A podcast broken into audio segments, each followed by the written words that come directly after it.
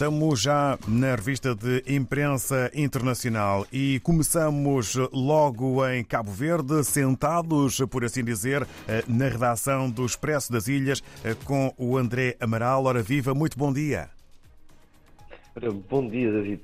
Então, esta semana, a recuperação económica, as incertezas e as críticas da oposição é este o título da manchete da edição desta semana do Expresso das Ilhas, que é dedicada ao, ao Orçamento de Estado para 2023.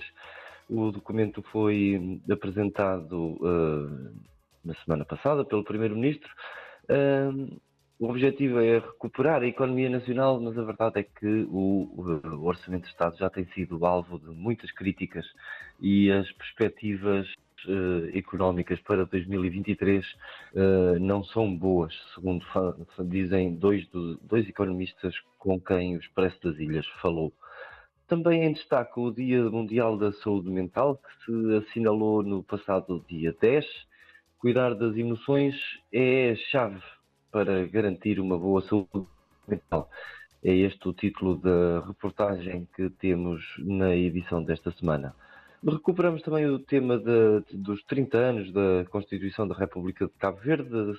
A Assembleia Nacional organizou ontem uma sessão solene para assinalar a data e no, ali o Presidente da República defendeu profundas mudanças na Constituição, enquanto que o Primeiro-Ministro entende que a revisão da Constituição não é, para já, urgente. Eh, na economia falamos também sobre, eh, falámos com Sérgio Pimenta, vice-presidente para a África da Sociedade Financeira Internacional, um organismo do Banco Mundial. E então diz Sérgio Pimenta que ajudar as pequenas e médias empresas em Cabo Verde é uma prioridade para a instituição que dirige. A terminar, eh, voltamos à área da saúde e falamos sobre uma doença pouco conhecida, uh, o síndrome do ovário poliquístico, os mitos e as verdades sobre o uso das pílulas anticoncepcionais. E são estes os títulos desta semana, David.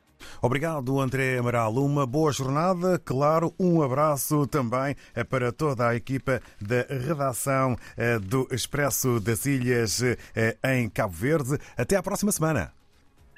Até para a semana, David. Um abraço. Obrigado, um abraço. Assim ficamos a saber com André Amaral tudo aquilo que podemos ler na mais recente edição do Expresso das Ilhas. Ora, e em Moçambique temos a capa do Notícias sobre exportação de energia. Moçambique quer cimentar liderança. Outros títulos para a capa do Notícias de hoje. Boas práticas podem impulsionar a aquacultura e sobre as reuniões do FMI e do Banco Mundial, Max Tonella no debate sobre mudanças climáticas. O ministro da Economia e Finanças, Max Tonella, será um dos oradores num seminário sobre a resposta às mudanças climáticas no mundo, agendado para hoje na sede do Banco Mundial em Washington, D.C., Estados Unidos. Agora estamos em Angola com o jornal O País. Angosat 2, lançado hoje em órbita com 15 anos de vida útil, é o assunto que eh, marca a atualidade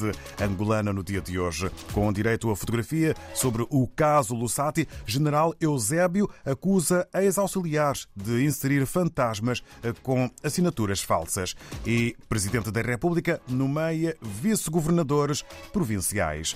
Ora, a passagem agora é por São Tomé e Príncipe. Segundo a agência STP Press, na literatura, escritor Armindo Espírito Santo lança obra literária em São Tomé e Príncipe. Na Guiné-Bissau, a publicação democrata escreve em forma de título Ministro das Pescas defende gestão sustentável de pequenos pelágicos e ONU disponível para apoiar processo de transição nos países da CDAO. No Brasil, vamos ao encontro do jornal O Estadão.